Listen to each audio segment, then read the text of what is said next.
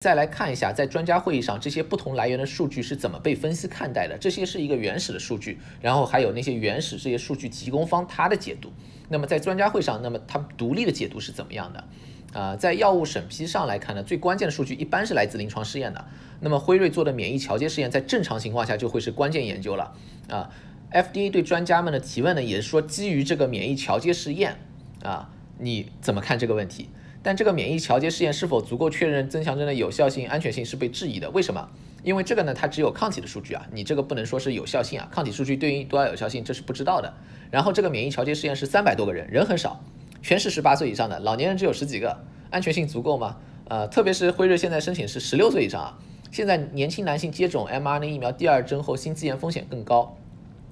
你的试验全部是十八岁以上，现在怎么能说能十六岁以上都能适用呢？是吧？这是个问题。啊，呃，实际上呢，整个人数三百多人，很多专家都不满意了。呃，你在这种最后呢，所以呢，最后 FDA 实际上要求呢是大家考虑整体数据，不要拘泥于这个免疫调节数据，因为他知道光拘泥这个呢，可能是真的就差太远了。啊，这种临床试验数据不足的问题呢，很可能影响到为什么最后这个要被改成 EUA，你不能改，你不能是作为一个正常的一个呃 supplement BLA 来做。啊，那么跳开免疫调节试验啊，对增强针支持最有力的证据呢是来自以色列啊，但以色列看到的情况呢和美国差很远啊，比如美国这里防重症仍仍然很好，呃，以色列呢却有很大比例的住院的呢是接种完疫苗的啊。如果说以色列接种早，那美国不少人也接种的很早啊。呃，如果你说是 Delta 的影响，那 Delta 在两个国家都差不多时间占到占据主导的，呃，美国即便有延迟，延迟能有多少？因为美国现在维持重症很好，已经维持了很久了。呃，所以呢，就是这一点上来说呢，就导致以色列的数据呢，呃，对美国就是普遍人群上来说呢，可能没有太大的适应性。呃，最后呢，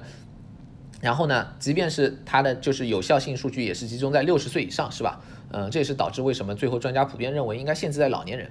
啊，辉瑞在被问到第三针安全性时呢，经常指向以色列安全性数据，但问题是 mRNA 疫苗的心肌炎风险是年轻人多。以色列现在主要打第三针的数据是六十岁以上的，是吧？呃，你这个呢也是没法借鉴的事情。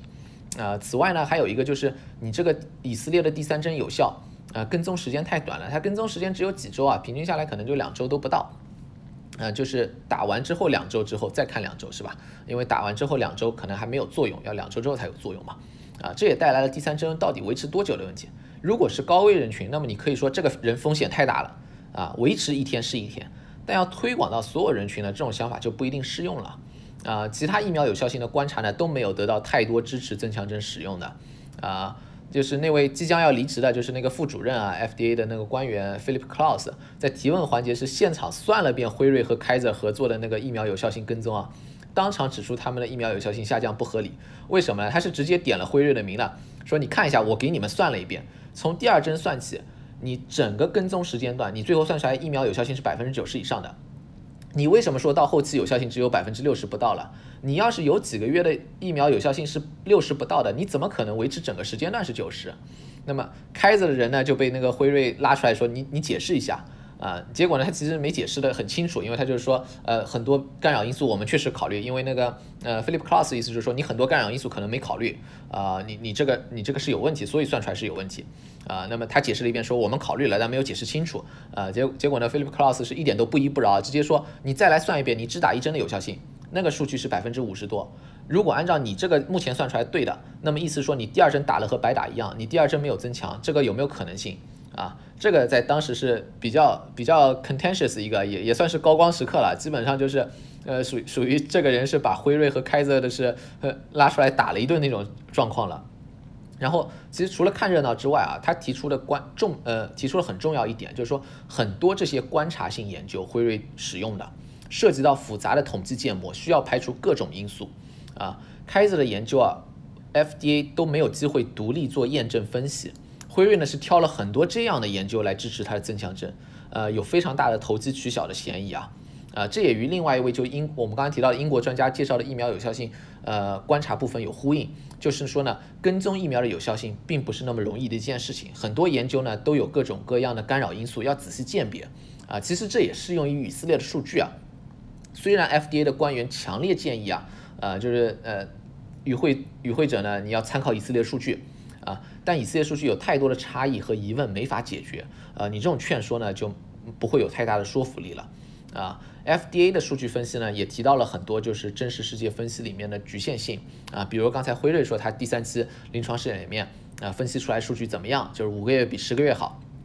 那么呃，它那个分析 FDA 又另外从另外一个角度给出了一些数据，它什么呢？三期临床试验里面阶段。呃，百分之六十以上的人也是跟踪了四个月以上的，呃，那个感染率是多少呢？如果你是每一千人天，就是一千个人对应上天数，啊，对应的是感染是十二点六例，但在这个交叉实验，就是接盲之后啊，你那个呃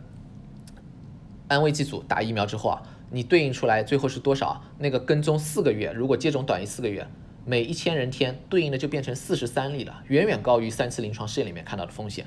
啊，五个月那批对应的是五十一例，十个月对应的七十三例，呃，其实五五十一和七十三相对也不是差异那么大，啊，那么但是你从那个三期临床试验和到现在差异可以看到，除了时间外，其他因素可能也会在影响感染的风险，甚至更大，啊，所以呢这些分析都要考虑它可能的局限性，啊。呃，上面这些呢只是整个会议分析的一部分啊，但从这些呢可以看出来，呃，虽然可以找到一些支持增强针的证据，但其充分性呢是有限的。呃，反倒对于美国来说呢，呃，特别是对于整个疫情谁在传播这一点上，呃，大量的证据呢指出现在增强针呢还不是一个普遍的必要性。最后再说一点，我觉得其他对增强针很有意思的讨论啊，主要涉及一些科学原理争论与收益分析。啊，一个是为什么现在看到疫苗有效性下降？这个可能有两个因素，一个是时间，一个是突变，就是 Delta。啊，这两个其实现在没法区分的，因为随着时间推移，突变出来了嘛。啊，很有意思的是，辉瑞在想办法往时间上靠。啊，比如说开着的研究啊，为什么被拿出来做最主要证据？其实显示疫苗有效性下降的研究有很多，为什么辉瑞专门挑这个？啊，这是因为这是唯一一个研究啊，它是通过测序最后去发现啊，无论是不是 Delta，辉瑞疫苗的有效性随着时间都下降了。而相对非 Delta，呃，Delta 呢没有导致更多的下降，那么这个就只是呢，可能更多的影响的是时间，不是突变。为什么辉瑞要强调时间因素啊？因为如果是突变引发的改变，一个自然的问题是你为什么不去做针对突变的疫苗啊？但是为什么不去这么做？这么做要时间啊！你你让他去这么做，他不是不可以做，只不过他现在卖不了增强针了嘛。所以呢，他从一个比较合理的角度啊，我就往时间上靠。啊，但它往时间上靠也引发了一个问题，就是说大家不买账啊，因为呢，哪怕以色列的专家也被问到，是不是因为是时间，你那个 Delta 没有影响？以色列专家特别跳出来反对，就是说啊，Delta 跟阿尔法差异很大的，你所以你不光是仅仅是一个时间的问题，那么这就让辉瑞和很多人的认识上产生了偏差。然后另外一个就是说，如果你说是时间影响啊。那么增强针以后也有时间问题啊，这个不是说光你你现在说时间影响了，后面就没问题了是吧？你增强针能持续时间是多久？这个问题辉瑞是回答不了的啊。他现在观察到是抗体增强，呃增加是吧？那你打完增强之后有一个增加，但如果要考虑你那个时间，那么你这个增加能维持多久呢？啊，你你这样还有没有意义呢？是吧？啊，所以呢，这个最后提法呢其实没有得到太多的认同，呃，反而有一点副作用，实际上。另外一个就是增强针的机理问题，也就涉及到抗体啊。呃，辉瑞提供的数据呢主要是抗体啊，但一个很常见的问题就是除了抗体还有什么？比如说记忆细胞、细胞免疫是吧？啊，很多专家呢都提到这个，提出第三针对这些有什么影响，以及这些对重症防护的影响。辉瑞呢没有这方面的数据啊，所以呢他就有点比较随意，他就在说，呃，抗体更关键，特别是对防护感染啊。然后他准备呢也非常仓促啊，因为明显呢第三针呢。它这个其实之前大家都知道了，美国这里的讨论的标准会以防护重症为主要标准啊。从原理上来说呢，呃，一般的免疫学原理上来说呢，免疫基于细胞免疫对重症应该能起到很好的作用，呃，所以呢，你在这个时候去强调一个抗体作用，又没有特别多的数据呢，就非常偏颇。而且呢，啊，他们其实也不是说那些专家也不是就想来说你你这里没做或怎么样，他其实是想知道你第三针能不能完善免疫记忆。啊，现在一些研究呢显示，第二针之后，mRNA 疫苗之后，呃，免疫记忆已经非常完全了。呃，这个呢本身让第三针除了抗体之外，收益是可疑的。呃，然后呢，辉瑞这方面他自己是一点都没做。呃，然后被人质疑说你这个是不是有问题？所以你在以色列那边重症又不好了呢？辉瑞又出来就说，啊，我两针之后记忆，呃，记忆细胞是非常好的。呃，结果呢，他这样反反复复呢，也被专家抓出来说，你说记忆反应很好。但这和你说的疫苗有效性时间短会有矛盾，因为你记忆反应很好，应该来说你这个疫苗是长效的，你现在又来说你疫苗是短效的，这个是有矛盾的。这个呢，也就造成了就整体感觉呢，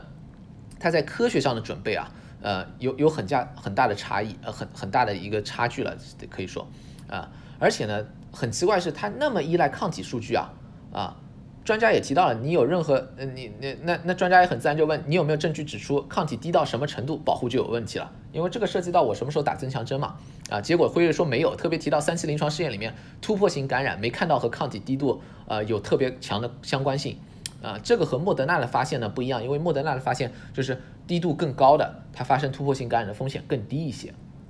这个呢就整个也非常奇怪了，整整个对话，因为你那么强调抗体。至少也在这方面准备的稍微充分一些，是吧？呃，其实以色列之前有一个就是医护人员里面突破性感染的研究，也是发表在呃新英格兰医学杂志的。那个时候不是针对 Delta，是针对阿尔法，呃，它还显示有一定关联性的，呃，不是很好的关联，但是有一定关联性，啊。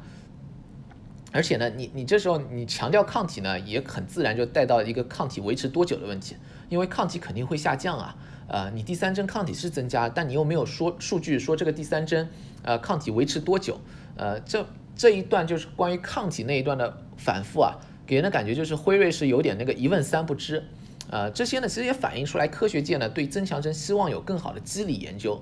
啊，他那个整体的行为呢有点，我就按照最低标准来碰点运气的看看，是吧？啊，这就很有问题。然后呢是关于增强针收益风险分析与期望值的问题。现在疫苗最重要的作用，对美国来说是防护重症。其实这一点呢，对绝大多数国家都是一样的。啊，在大量的数据表明已有疫苗接种在美国防护重症仍然很好，甚至基本没变化的时候呢，增强针的收益是有点难以明确的。呃，这一点呢也被多位专家提及。呃，在风险这一块，特别是年轻人的心肌炎风险又是未知的。呃，这是专家们大比例反对啊全民增强针的一个主要原因。啊，就像我们刚才提到的，你增强针的收益风险。不能考虑是打增强针和没打疫苗的比，是打了疫苗的但没打增强针的啊，去和打增强针的比。辉瑞在正式投票前呢，看很多专家都在提年轻人的心肌炎，然后他就跑出来说啊，我们虽然不知道增强针的心肌炎风险，但从打疫苗后的心肌炎整体风险看啊，风险远不如那个得新冠带来的风险大啊，对所有年龄包括年轻人都是收益大于风险的啊，这个呢是偷换概念了，立刻被 CDC 的专家出来纠正了。啊，因为对于所有年龄收益大于风险是基于和没打疫苗的比，啊，你要考虑增强针的收益风险，要考虑的是啊，比如说对于一个已经打过疫苗的人，再打一针第三针新的心肌炎风险与增强针带来的进一步的防护作用，无论是防护重症还是防护感染的收益，这两者是什么比较的？那么对于一个打过疫苗的人，特别是年轻人，增强针进一步带来的收益很可能是非常有限的。因为他年轻人本身发生重症的风险低，打了疫苗之后，这个重风险更低了。这时候你你再打一针，你在更低的风险上能提高多少呢？是吧？你的保护作用能多少呢？这是个问题，可能非常有限啊啊。那么这时候你再来说，啊，那个收益一定大于风险，那个真的是不一定的事情。而且关键是你那个风险你又不知道心肌炎到底是多少，是吧？啊，关于期望值呢也很关键。现在一些就是增强针的支持的。方面呢，觉得就是只要打了增强针，好像很多问题都能解决。呃，这个呢有点异想天开。呃，你做事情呢要有点合理的期望值，是吧？啊，美国主要的传播呢还是来自于未接种疫苗的人。呃，增强针呢是根本不会碰这一块的。所以呢，有几位专家就提到了，现在施打增强针对整个疫情的帮助呢，很可能是非常有效的，呃，非常有限的。呃，我们要传达的最主要信息呢，还是大家尽快去接种疫苗。啊，不是说大家忙着去打增强针。啊，就是另外一位专家呢也问了 CDC，如果把现在疫苗覆盖率提高了，我们是不是就能控制疫情了？为什么这么问？因为如果疫苗呃覆盖率提高还解决不了问题，那么增强针才值得讨论，是吧？否则你不就是在舍近求远吗？那么 CDC 的专家是比较委婉的，他没有做太多猜测，他尽量回避猜测，但他提到了就是说现在的疫苗接种率还是不行，特别对于美国来说还是比较低的啊，主要的传播呢还在没有接种人，所以呢需要提高这个接种率。呃，而且呢，他也提到，就是疫苗可能呢没法单独解决这个问题，呃，还会需要戴口罩啊、社交距离这些问这些方式。你从这些来回反复的讨论啊、分析啊，大家可能可以看出来，增强针现在呢缺乏强有力的证据，而且实际作用呢对于美国的现状，甚至对于绝大多数国家来说啊，呃，最后的作用很可能是非常有限的。啊，在这种情况下呢，限制在高危人群，呃，这个投票结果呢是比较合理的，